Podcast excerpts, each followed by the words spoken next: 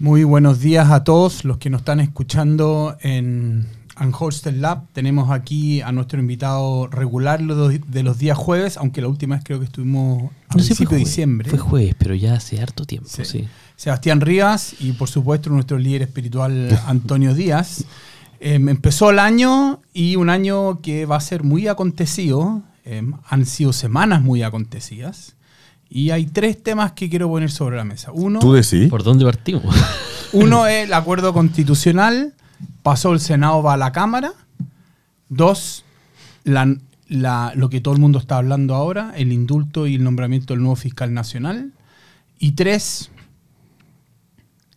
qué va a pasar con la acusación constitucional a los dos, a los dos ministros de Justicia y Desarrollo Social que la derecha ya está juntando las firmas Em, con un gobierno en minoría en ambas cámaras.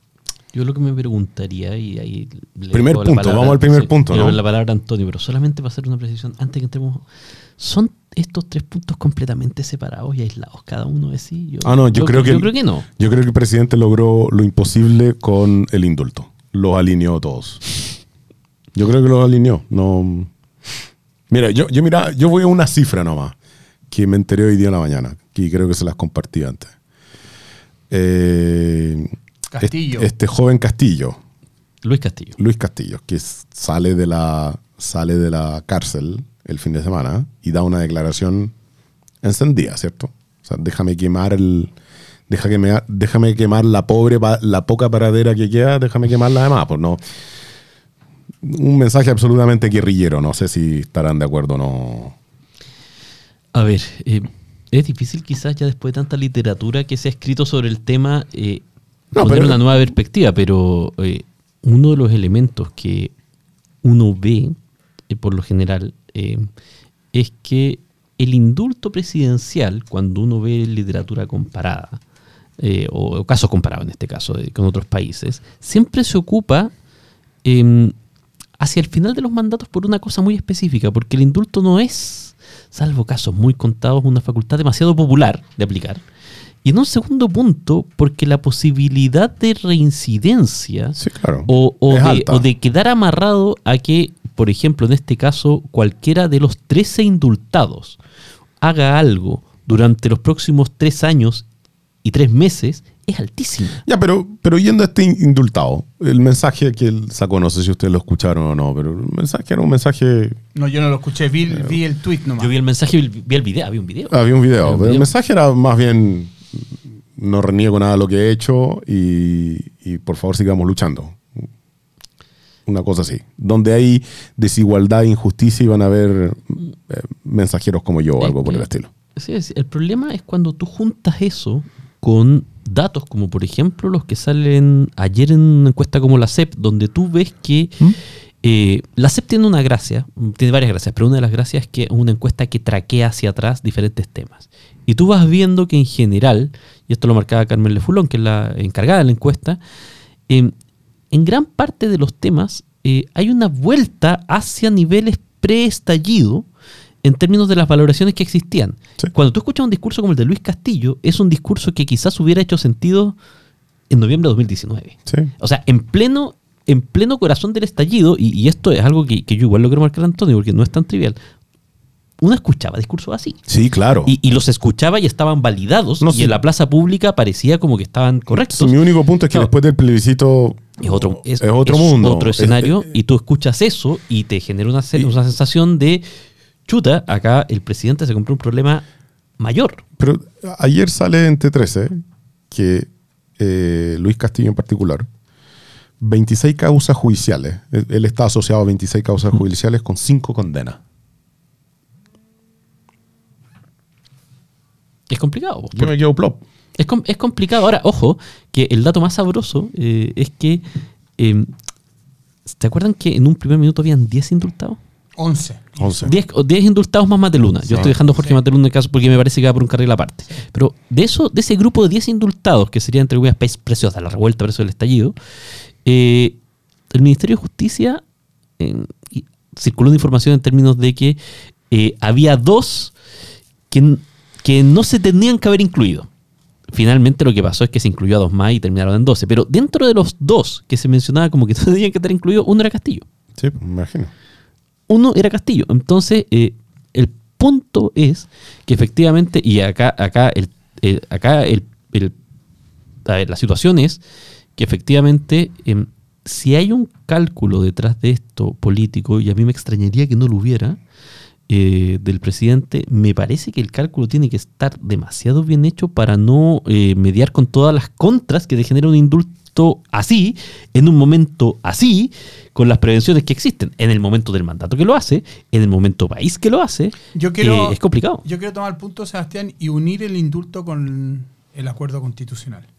Porque yo estoy de acuerdo contigo que él eligió este momento, dadas las circunstancias, su sector cree que el que la nueva convención está muy cargada hacia la derecha y por lo tanto él le tocaba dar una señal al sector más duro, su coalición, em, y dio el indulto. Ahora, ojo, él prometió en la primera vuelta y fue insistente que iba a indultar.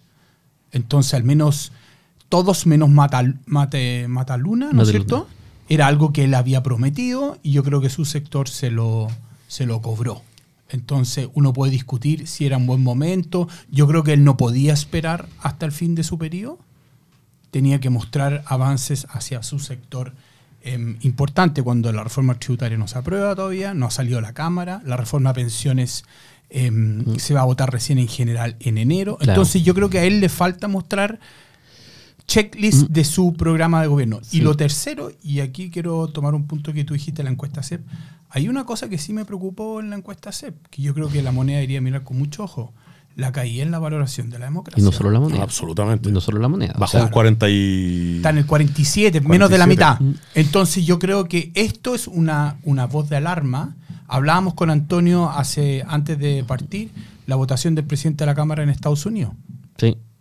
Teniendo mayoría el partido no se pone de acuerdo en quién va a dirigir la Cámara Baja. Entonces la democracia... En todos lados los desafíos de la democracia es, en, todas partes. en todas las partes es la inmigración, elegir al Congreso, quién dirige el Congreso y eso yo, yo lo que me pregunto, y acá es eh, entendiendo que hay algunas peleas que tú. A ver, entendiendo que hay algunas peleas que tú quizás te tienes que comprar, y en este caso estamos validando, voy a validar por un segundo lo que tú dices en términos de que el indulto era un costo cosa que yo no estoy de acuerdo, pero, pero bueno, o sea, si lo prometió ya, ok. Yo lo que no entiendo de, la gestión que ha tenido el gobierno hasta este momento es por qué no elige algunas peleas que podría tener, que le parecen más favorables. Yo vengo, eh, hoy día en la mañana estábamos en, Pivotes, en un foro de donde estábamos hablando del tema de la brecha educacional, la pérdida de aprendizaje durante la pandemia.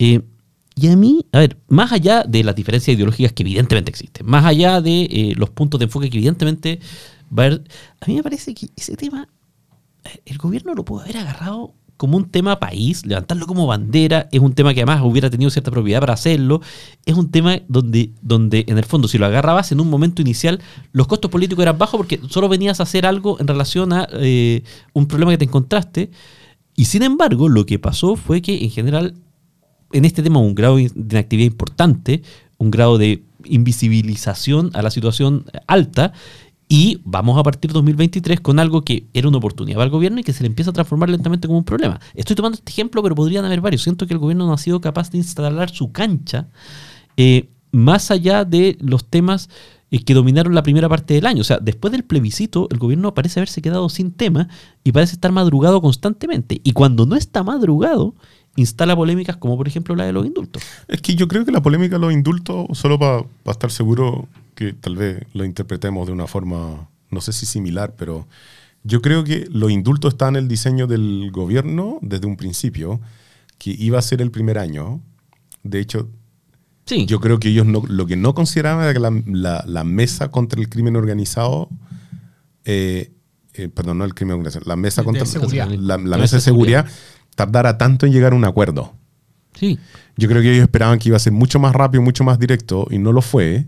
Y se quedaron con esta papa caliente en la mano en que habían prometido a su base que iban a hacer un indulto, y no lo lograron hacer y no lo lograron hacer, y tuvieron que hacerlo. Porque era perder uno de los dos, y prefirieron no armar una polémica con su propia coalición. Ahora, si en el fondo tú estás haciendo esos cálculos, y acá, a ver, siempre nosotros que conversamos tratamos de ir a los números, de ir a la estrategia, y eh, si ese es el raciocinio, y, me parece que sería una forma, yo en general trato de, en un primer punto, siempre darle, eh, siempre pensar que la contraparte está haciendo una maniobra en algún punto inteligente, en algún punto pensada. Si ese es el raciocinio, significa que los cálculos de la moneda en torno a cómo está su base, eh, pensando que se viene una elección a la vuelta de la esquina, eh, son bastante complejos. Porque para que eso te rinda y para que tenga un resultado, significa que tú tienes bastantes dudas con respecto a qué nivel de tu idea. Pero vamos a los detalles de, cómo ha estado operando la convención, ¿cierto? Porque, o sea, la, coalición, porque tenemos diseño de, de, proceso convencional de nuevo, de proceso convencional de nuevo, en el cual todo el diseño que se armó desde el punto de vista de los números es un diseño en el cual el único lugar donde puede ganar la coalición gobernante es en el comité de expertos. Sí. Yo, dudo, yo dudo que vayan a ganar con el 63% en contra en la elección de convencionales. Una elección directa, cosa que yo, o sea, no sé si es una, no sé si es un, no sé si es un, un factor positivo o negativo, pero a mí me da la impresión de que, con los resultados que uno tuvo, la gente va a tender a votar mm. por una... Ojo, ojo que el comité experto con 24, la derecha va a tener 10. 10 seguros. 10 seguros. 3 quintos es 14. Sí. Tú podrías, en teoría, aprobar todo sin la derecha. Ojalá no cometamos el mismo error de la Convención 1. O, podrías... No, está bien, pero eh, eso es considerar que el PS, el socialismo democrático... estoy, estoy, poniendo yo haría, haría el ejercicio al revés y tú también podrías aprobar todo sin, sin de dignidad. Sin de dignidad ni el Partido Comunista. Y, eso, y eso suma racionalmente harto más. Y, de hecho a mí eso es lo que me parece complicado cuando yo empiezo a analizar, porque ¿qué es lo que yo veo cuando uno tira los dados de los números en esto? Y ustedes me pueden decir si es que tienen la misma, la misma impresión o no. Yo veo que a partir de lo que pasó con los indultos, hoy día es más difícil o hay una sensación que es más complejo que el oficialismo vaya en una sola lista, que sería algo que estratégicamente sí te rinde. O sea, en términos de, cifras puras y duras, eso es el oficialismo original o el oficialismo no, el ampliado? El oficialismo ampliado. O sea, aquí hay, hay una idea de que... amplio más socialismo democrático. Frente amplio más socialismo democrático. Yo creo que si existía alguna posibilidad que, entendiendo que esto era difícil, pero que había gente que estaba sacando cálculo, que decía, bueno, en verdad quizás no vamos a tener tantos, tantos candidatos buenos, podemos hacer... Yo creo que si existía una posibilidad, y la semana pasada se dinamitó pero, con bastante yo, yo voy el ejemplo yo voy el ejemplo del, del, yo llevo el ejemplo de el, el, indulto con la presentación de cartas del presidente del embajador de Israel. Porque tú podrías haber pospuesto el tema de los indultos varias semanas. De hecho o sea honestamente yo creo que si tú quisieras si hubieses querido preservar la mesa tú lo habrías propuesto hasta llegar a un acuerdo. Sí, pero yo creo que no podían esperar hasta después del comité de expertos. No, está bien, está bien, pero, pero solo para cerrar mi punto. lo del embajador de Israel era algo que tú podrías haber evitado de todas formas. Sobre todo después de tener que presentar las cartas presenciales con el embajador de Estados Unidos al lado. Que es como una muestra de que perdiste total piso político, ¿no es cierto? De cierta forma. Eh, lo único que yo pregunto es ¿No será que la estrategia es tan simple como ya entendí que no voy a lograr mucho en mi gobierno, pero voy a hacer lo que yo quiero y lo que yo prometí a mi base? Porque ahora, eso implicaría en algún punto que está asumiendo varios, varios preceptos bien complicados y no estoy diciendo que no, ¿eh? no, no, estoy diciendo que no. Y entre ellos uno que me parece el más complejo, que es que eh, eso sonaría bastante razonable para un gobierno cuya agenda no es ambiciosa, pero si solo nos quedamos con lo que hay este año sobre la mesa, yo te pongo tres elementos y no vamos a entrar ni siquiera al debate constitucional, que a mí me parece que son probablemente las reformas más ambiciosas que, eh, que han estado en la tabla de un gobierno en mucho rato. Primero, la reforma de las, de las 40 horas. Segundo, la reforma previsional. Tercero, la reforma tributaria. Es un gobierno que se sale a jugar mucho en la cancha este año en el Congreso y, de nuevo, adrede, estamos dejando de lado el Consejo Constitucional, no vamos a tener que acostumbrar al nombre.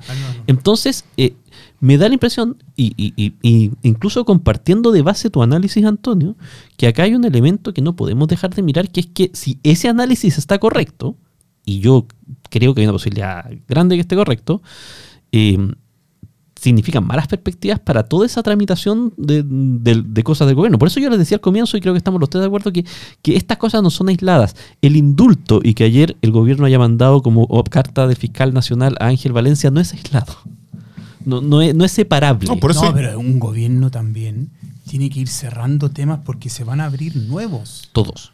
No, tú no has mencionado la salud. ¿Cuántas No. clínicas o ISAPRE van a quebrar este año en producto del, del- del no pago de- de- del problema? Sí. Yo, yo quiero volver a un punto que tú mencionaste que yo creo que liga otro más. Tú dijiste por qué el gobierno no tomó el tema de educación. U otro, digamos, te pongo como ejemplo. Yo creo porque al menos hasta que se fue Jackson no había comité político. Porque esto es una decisión, estos son temas que se discuten en el comité político. Ya, ¿Cuáles son los temas? ¿Dónde vamos a estar? ¿Y dónde están las oportunidades?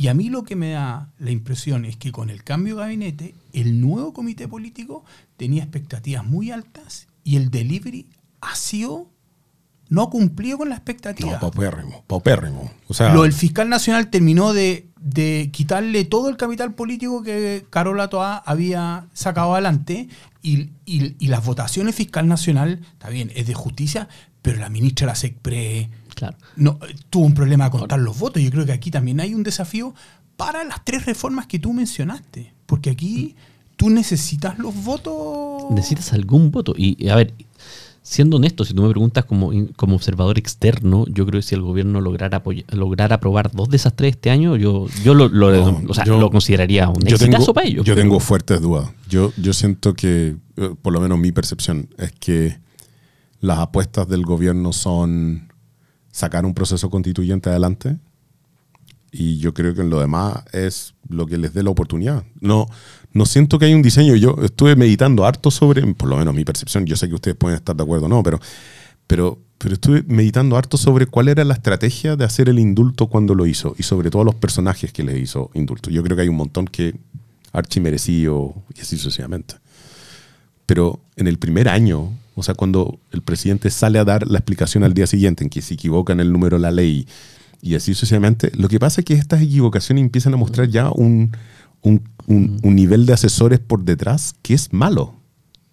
Es que, es que tú, Oh, tú- tú tú estás, no- sí, tú estás pues, diciendo un En punto. que él sí. empieza a comparar la- los indultos otorgados por Bachelet, por Piñera, por Lagos y todos los demás, y tú empiezas a ver los números Pero- y, y, y claro. empezás a dar cuenta de lo siguiente. Primero, los números de los otros son bajos.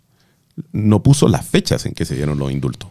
En que el de Bachelet 2, Jorge Mateluna salió a colación en los últimos días del... el Claro. día antes En el día antes del cambio de mando. del cambio de mando en que quisieron hacerlo en ese minuto. Y el ex ministro Campos se Dijo negó. que no. Se negó. Entonces, esto yo creo que muchas veces siento que llegamos a un punto en un gobierno que tiene menos de un año en que quieren morir con las botas puestas.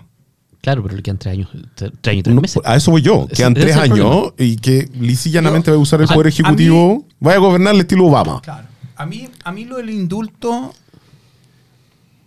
él lo había archi- anunciado, uno puede tener discrepancias de quién, lo de Mataluna yo creo que eh, es raro, no lo entiendo, pero a mí lo que más me preocupa es lo que pasó después del indulto. Sí, claro. Cuando él hizo la declaración de En que- Brasil.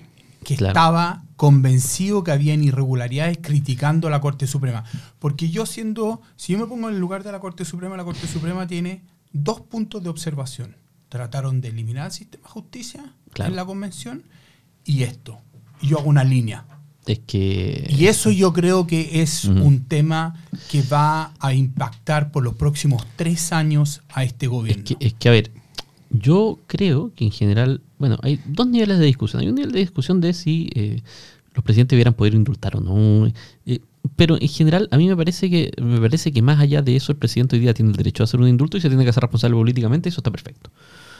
Dicho eso. O sea, si- yo no si- cuestiono eso. Dicho eso, si tú vas a hacer un indulto, Prepárate para la crítica. hay maneras y maneras y, No, pero- y- y- y sabes que es un tema sensible. Que Pero lo- es lo que prepárate- prepárate para la sabes que crítica, es un tema sí. sensible, sabes que tiene que ser impecable. O sea, más en, e- a ver, más en este tema. O sea, porque nosotros nos olvidamos, pero en general, cuando han habido indultos específicos a personas específicas hacia atrás, eh, los indultos han sido bastante criticados. Ustedes quizás se acordarán de cuando Eduardo Frei indultó a Ángel Vargas Parga. Sí. Eh, que fueron años, de, y de hecho le, salió el indulto en su candidatura de 2009 a la presidencia, eh, cuando Piñera indulta por razón humanitaria a dos militares condenados por violación de los derechos humanos, también fue archicriticado. Eh, y es normal porque es una porque el indulto es una última ratio donde el presidente trata de cambiar algo que existe porque considera que hay un bien superior. entonces, de lo previsible que te van a criticar, esto es uno de uno. O sea, no hay, no hay posibilidad que alguien no te haya salido a criticar. Por lo tanto, esos pequeños detalles uno debiera pensar que estaban ultra cuidados y no estaban ultra Y sin tratar de defender. Pero ¿tú sabes en qué fecha fueron hechos esos indultos de los presidentes? ¿Fueron hechos en el primer año de gobierno? No, yo creo que no. no. Eh, de hecho, como hay un, un, solo gran caso como de indulto general grande que yo recuerde hecho a la mitad de un gobierno y no tiene nada que ver, fue Piñera que liberó a gente de las cárceles en medio del COVID porque de bajísima peligrosidad, digamos, porque había un bien superior que era que si no... La salud. Claro, entonces, pero, pero todos los otros son efectivamente hacia el final del gobierno, cuando tú ya estés jugado, cuando ya querés morir con las botas puestas o cuando te da lo mismo. Eh, a, mí, a mí el, el eh, algo que, que, uno minimiza en esto son estos errores no forzados que plantean tanto y mm. que yo creo que cuando uno quiere que las cosas resulten bien tiende a ser detallista.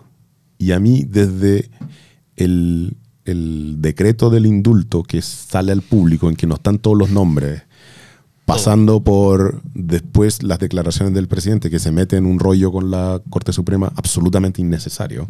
Porque él podría decir, es un condenado, es la constitución me autoriza a hacer esto, lo hice, estas son mis justificaciones, sigue adelante, ¿no? Sí hasta salir a, hablar de los indultos y hacer el conteo de los indultos de los otros presidentes en que menciona mal la ley, yo encuentro que todo eso habla muy mal del equipo asesor. muy mal. Es que son los detalles que uno debiera tener previsto. Así como, ¿cómo se llama? Son, son los detalles. En la tapa del libro, ¿no? Si voy a hacer un indulto, me van a criticar.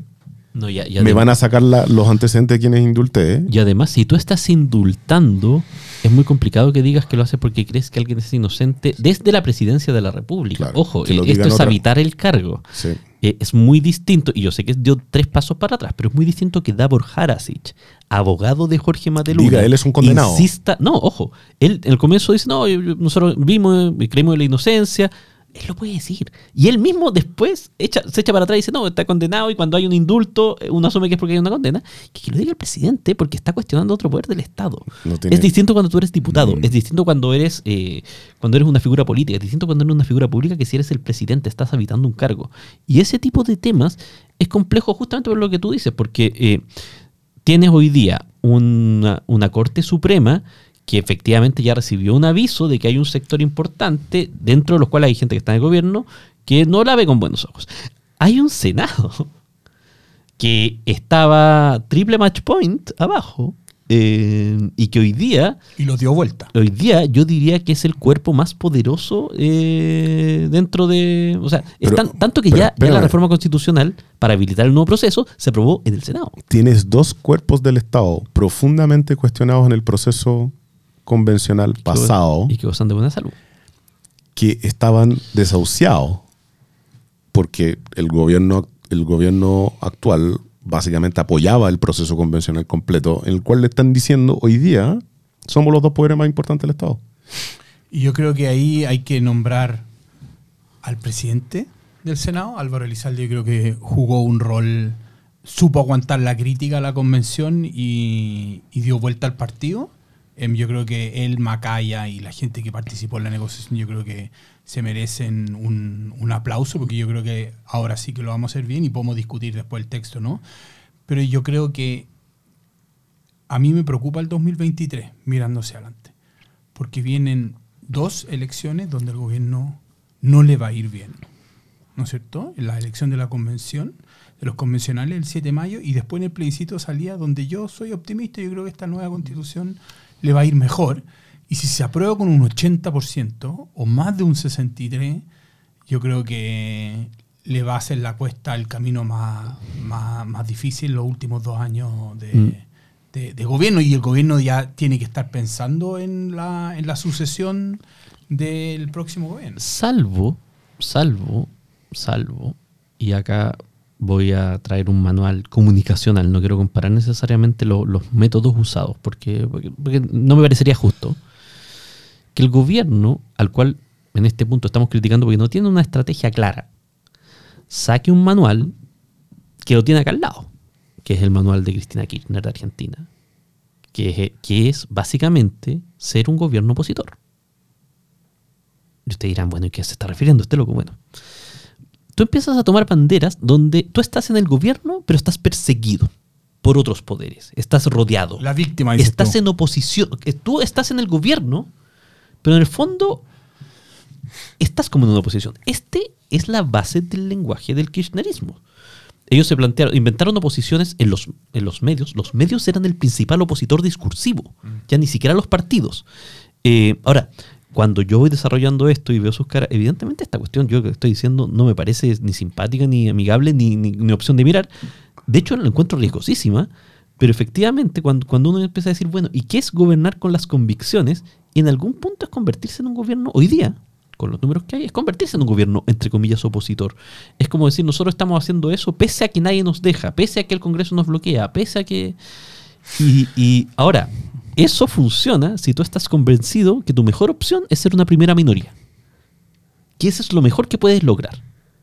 Que, ah. que no vas a lograr ser mayoría. Ah, hay una parte del discurso de la convicción y del transformismo que a mí me, que no, me deja, no me deja llamar la atención. Que es la parte en la cual tú permanentemente justificas todas tus acciones por convicción. Pero esa convicción es como es como terca, o sea, es, yo estoy convencido de que si sigo caminando derecho voy a llegar al final de la Tierra, al abismo. No sé, yo no lo logro, no logro verle a este discurso un camino que signifique razonablemente una estrategia detrás.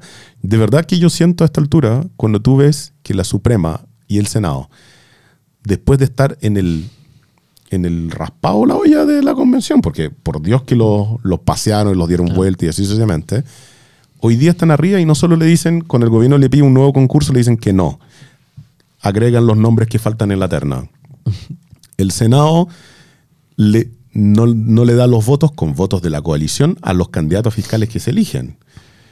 Eh, y que a todo esto uno podría hablar de los méritos de los candidatos de fiscales, pero eh, Ángel Valencia sacó una cantidad de votos no despreciable solo. O sea, no, es una persona que esté metido dentro de la fiscalía ni nada por el estilo, pero, pero desde siempre ha tenido una cantidad de votos positivos no menores.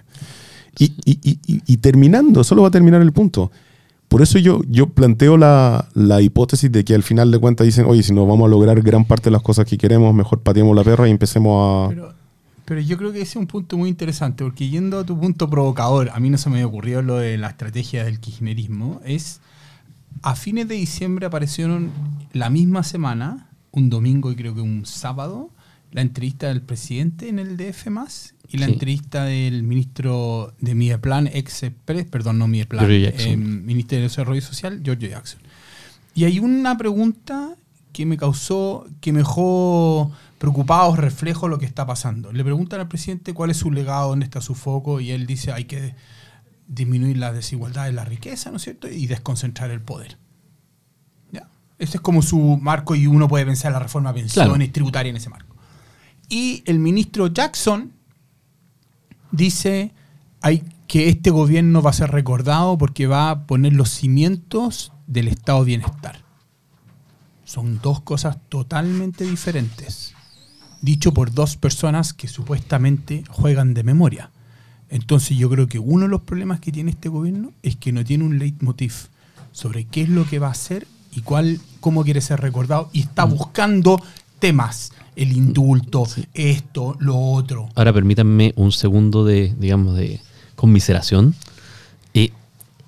Esto es bastante propio también de los gobiernos de modelo chileno de cuatro años, que en verdad son dos y medio y que en verdad no tienen posibilidad de reelegirse. Mm.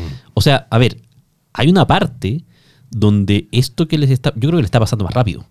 Pero este tipo de cosas y este tipo de disyuntivas, este tipo de problemas la hemos estado viviendo, yo creo, durante los últimos ciclos. Es decir, un gobierno que eh, entra con mayoría que muy rápidamente eh, encuentra una oposición mayor en términos de, la, de la, postura más, las posturas más populares, que en algunos casos incluso tiene que empezar a conceder y gobernar con banderas totalmente ajenas para poderse mantener, em, y que luego, con el tiempo, termina el gobierno y se le empieza a mirar con mejores ojos. Eh, eso parece ser como la historia de alguna manera de nuestros últimos ciclos constitucionales. Está como hablando del gobierno Piñera a esta altura. Estoy hablando del gobierno Piñera, estoy hablando. De Bachelet. Claro, no. Ricardo Lagos, que quedó como un gran nefasto de los últimos 30 años. Eduardo Frey. Con la diferencia que Ricardo Lagos alcanzó. O sea, Ricardo Lagos alcanzó a planificar un mm. esquema donde yo me acuerdo, y estas, estas cosas son tontas, pero importan. Ricardo Lagos en su último año hizo una cantidad de inauguraciones gigantescas de obras que venían, algunas desde el final del gobierno de Frey, pero algunas que alcanzó a planificar, porque tú en seis años alcanzas a planificar. En cuatro años, efectivamente, claro, lo que dice Giorgio Jackson es cierto. Tú alcanzas con suerte a poner algunas bases, con suerte a hacer alguna reforma. Si ustedes me preguntaran hoy día, si yo estuviera en el segundo piso de la moneda, ¿qué tendría que apuntar yo? 40 horas. Y, no, la firma la nueva constitución. No, y 40 horas. Pero no, estoy pensando, estoy pensando en el Congreso, 40 horas. El resto de las cosas, o sea, porque, ¿por qué? Porque 40 horas es una reforma. Primero, donde tú no tienes, hay cierta convicción general que ya está formada. Segundo, es una reforma que está paulatina. Tercero, es una reforma que tiene cierto apoyo ya dentro de los gremios empresariales.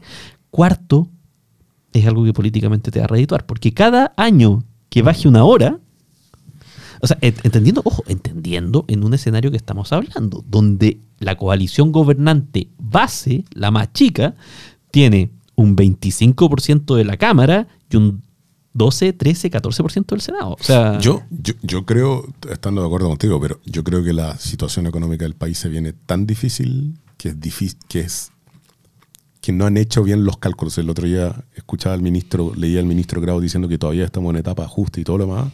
Yo no sé qué va a decir de aquí a junio, cuando estemos en el, o sea, en el, en el vértice inferior de la, de la curva, porque lo que uno ve en la economía real, y uno podrá tener su muestra o no, es que la cosa está difícil afuera. Yo, yo, yo estoy de acuerdo con Antonio. O imagínate la elección que vamos a tener con ese sistema, o sea, con esa perspectiva económica. Sí, yo creo que 40 horas es el desde. Yo creo que es reforma tributaria todos, todos los gobiernos han tenido. O sea, si este gobierno no tiene, me parecería muy extraño, pero puede ser. Lo que, lo que va, lo que puede terminar em, afectando es cuánto va a recaudar, y ahí uno puede calcular el delta. Yo creo que royalty va a haber, y va a haber aumento de las tasas marginales a las personas. El resto no tengo idea. Yo creo que la probabilidad alta de que haya una reforma a pensiones, pero más hacia el final del gobierno, porque esta tramitación va a ser lenta y compleja, porque hay factores muy ideológicos en esta discusión, y porque ya han habido dos intentos fallidos. Entonces yo creo que esto también va, va, va, va, a pesar. Y Cristóbal, y ahí estáis sacando de la balanza esta pelotita, esta papa caliente que son las ISAPRE. 17% de la población chilena que se atiende con ISAPRE, en que cualquier momento, cuando empieza a quebrar una, mm. se va a transformar en prioridad. Sí, pero yo creo que las ISAPRES, como yo lo veo de afuera, y aquí tengo conflicto de interés porque mi señora trabaja en una clínica, ¿no es cierto? Es, yo creo que lo ve con buenos ojos, porque esto le habla a su base, porque este es el 17% más rico de este país. A mí lo que a mí ah, pero el 17% más rico empieza a entrar en su base también. A mí lo que me parece. O, sea, esto no es el 0,1% más rico del país. No, yo sé que estamos de acuerdo en eso, pero el 17% toca ya harto de su base. O sea, Ñuñoa, Euro Ñuñoino, Providencia, La Florida, toca ahí. Pero yo, sé que estamos, estamos llegando al cierre y es muy difícil abrir algo cuando uno va al cierre, pero dentro de estas semanas que pasaron hay un elemento además que todo esto que estamos hablando lo pone en medio de. lo pone en, una, en un nivel gigantesco en términos del impacto que puede tener y de lo incierto que podemos tener, que es que se aprobó el voto obligatorio, sí o sí. Digamos, o sea, y eso te cambia cualquier análisis que nosotros podíamos hacer. Yo me acuerdo que, por ejemplo, cuando veíamos, cuando habitualmente veíamos cifras como la de la CEP, que en alguna ocasión efectivamente se había levantado antes un poquito más eh, los quienes podían aguantar un gobierno autoritario y todo, cuando tú ves a las bases de datos, había una gran cantidad de, de apoyo de ese tipo de... que iban a la gente que no votaba.